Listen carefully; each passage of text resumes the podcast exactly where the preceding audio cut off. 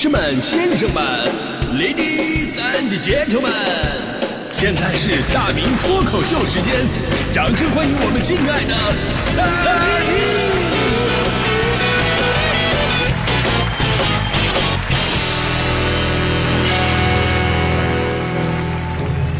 明！好，欢迎各位来到今天的大明脱口秀，我是大明啊。这个最近呢，吃瓜吃的太多，人都有点飘了哈。一边想着那些补几十几亿的税还被封号的主播说，哎呀，他们以后可怎么办呢？然后自己一边吃着泡面，是吧？大可不必，对吧？所以平时一定要少上网看别人的生活，还是褪去浮华，踏踏实实的回归提升自我能力的这条路上。这年头呢，爱出书的人越来越多，爱读书的人越来越少，耍手腕的人越来越多，耍手艺的人越来越少。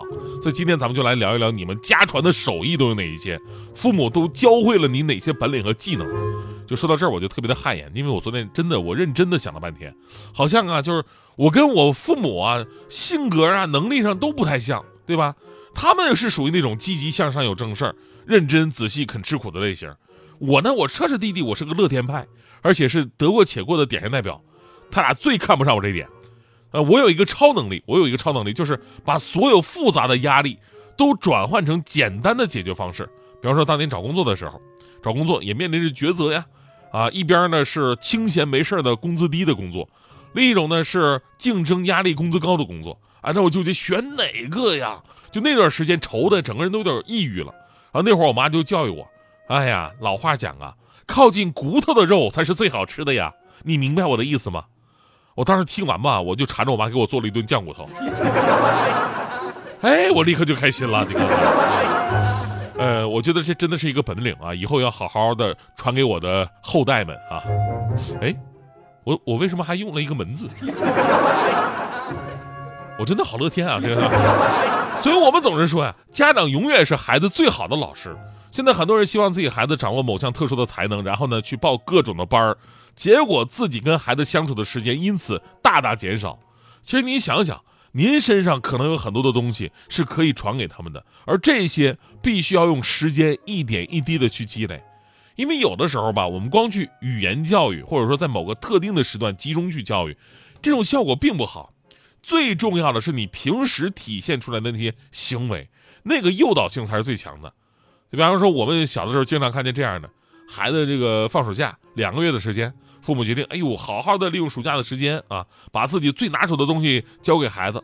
然后两个月过去了，孩子跟妈妈学会了打麻将，跟爸爸学会了推圆圈就真是这样。你会发现，就学好了不容易，学坏了可快了。很多家长平时说，哎呀，不要闯红灯，不要闯红灯。结果呢，生活当中自己看着红灯，拉着孩子就往前走，还嫌人家走得慢。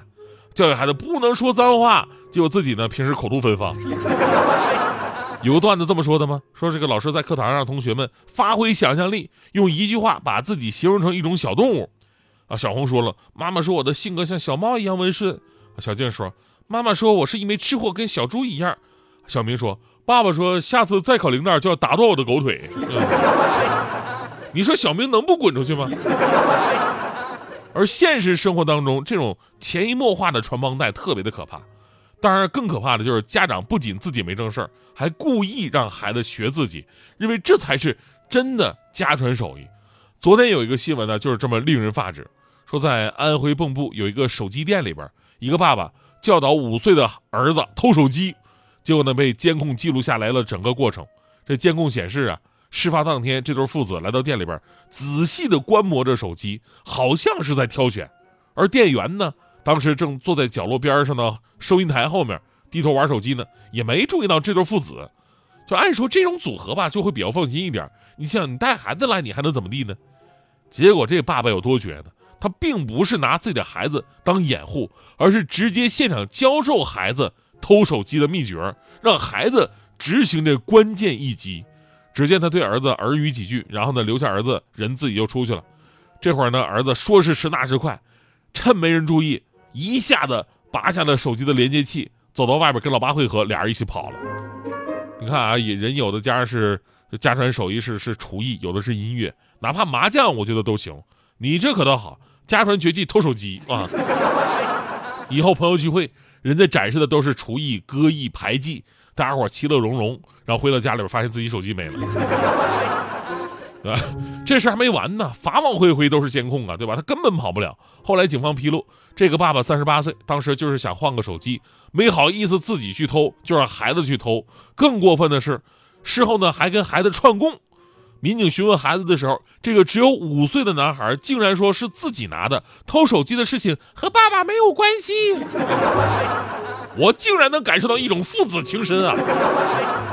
这么听话又仗义的孩子，如果好好引导的话呢，以后一定会有出息。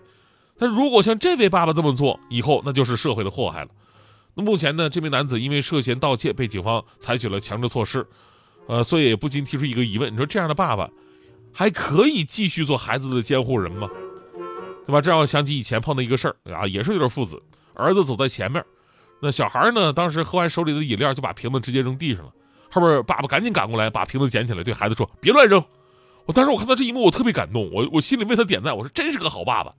然后这爸爸说完呢，就顺手把瓶子扔到旁边草丛里边去了，整个动作一气呵成啊！我特别想说。大哥，你还不如直接扔地上呢。你扔地上，咱们环卫工人低头就捡了；你扔那里边还得够半天，你还不如这孩子呢。所以这故事呢，告诉我们道理，就是家长是孩子最好的老师。反过来呢，孩子也是家长最真实的一个缩影。有的时候，作为普通人，我们会感叹自己力所不能啊。这个社会上，咱们并没有什么名望，也没能挣下什么呃产业。当我们离去的那一天呢，也许会很。惭愧地跟孩子说：“孩子呀，爸爸并没有给你什么贵重的东西，就把我这一生当中最值得骄傲的游戏账号和用时间最长的 QQ 号传给你吧，是吧？可能我们都会有这样的担心，但其实不用这么的愧疚。我们能传给下一代的宝贵财富其实特别的多，他们有的时候比房子呀、比存款更加的重要。它可以是一种技能，它可以让孩子的生活更加的丰富多彩，它也可以是一种气质。”让孩子在社会上更受欢迎，他还可以是一种价值观，让孩子这辈子心里边都非常的富足，这些才是真正的家传绝学，对吧？你就是现在很多人啊，就总关注什么明星的爱情，哎，谁俩组 CP 啦？哎呀，你就特别幸福的说，哎呀，这就是爱情最美好的样子，俩人崩了离了啊，你痛哭流涕，我再也不相信爱情了啊，都是渣。正因为眼前的这些分分合合，让现在你看很多的年轻人对爱情、对婚姻望而却步。连试探的勇气都没有了，哎呀，真的，其实你回头啊，你看看自己的长辈们，他们早就用自己的实际行动告诉你，爱情如何才能经营的天长地久，如何才能让彼此被包容、被原谅，这才是爱情最美好的样子。他们已经早就把这个技能教给我们了，但是为什么没有学会呢？所以现在很多人抱抱怨，哎呀，这个感情不顺呐。感情不顺，其实往往都不是感情的问题，而是人的问题。哎呀，行了，一个直男在那叭叭叭说那些没有用的，我都听不下去了。又出现了呢，不是你还听不下去啊？你你你反应这么迟钝吗？这段话我就是跟你说的，我就希望你感情的顺一点，你自己听不出来吗？哦，那不劳您大驾了，我的感情那可是太顺了。你的感情顺，我跟你说，再没有人比我感情更顺了。这一路上连个人影都没有，能不顺吗？那，你说有道理啊。哎，那你说那个，你说北京的早高峰，如果跟你的感情之路这么顺，那该多好。